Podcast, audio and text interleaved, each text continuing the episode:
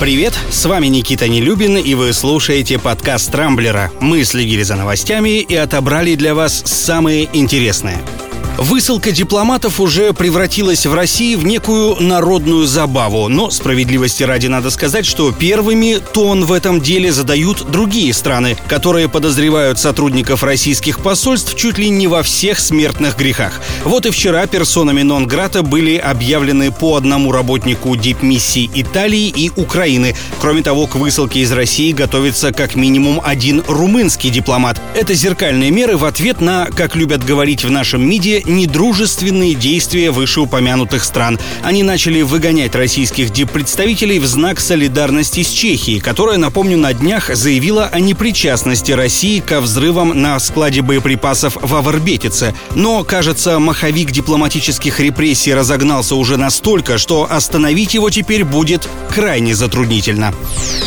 Одной из главных новостей накануне стала приостановка работы штабов Алексея Навального и Фонда борьбы с коррупцией. Эта организация признана в России иноагентом. Мосгорсуд вынес такое решение по иску прокуратуры, которая заявила, что структуры оппозиционера продолжают свою противоправную деятельность. В частности, проводят незаконные массовые публичные акции. Деятельность ФБК и штабов Навального приостановлена до тех пор, пока суд не вынесет решение по иску об экстремизме, а это судя по всему, лишь вопрос времени. Безусловно, по команде Навального и ее работе нанесен сокрушительный удар. Это признают и они сами, обещая, что продолжат борьбу с Путиным и Единой Россией, но уже в личном качестве. Очевидно одно – партия власти в очередной раз открыто продемонстрировала свой страх перед единственной в стране реальной оппозицией. А это точно не поспособствует набору политических очков для действующего режима.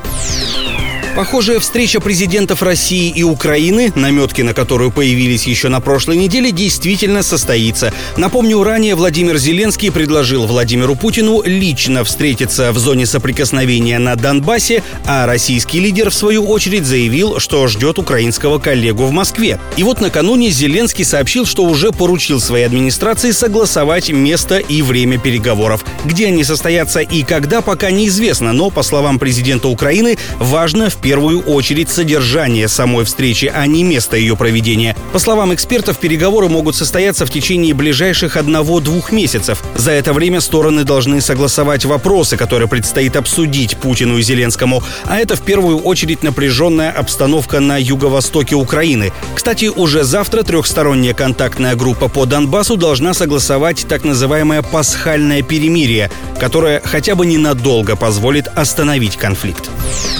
Власти Кипра объявили об очередных послаблениях для иностранных туристов. Ну, во-первых, с 10 мая эта страна начнет принимать всех, кто привился вакциной «Спутник Ви», то есть считайте россиян. Причем для них не будет действовать карантин, даже если до этого путешественники тесно контактировали с зараженными ковидом. Аналогичные правила также теперь действуют и в Черногории. Въезжающим туда даже не обязательно иметь на руках отрицательный ПЦР-тест или сертификат о вакцинации. Между тем, российские власти продолжают продолжают попытки всеми силами удержать граждан внутри страны. Например, накануне член Общественной палаты Султан Хамзаев предложил правительству продлить оплачиваемый отпуск тем, кто решит провести его в России. Согласно инициативе, продолжительность такого отпуска должна быть увеличена с 28 до 35 дней при условии, что у человека есть на руках оплаченная путевка или бронь в гостинице в одной из российских туристических зон на срок не меньше 10 дней.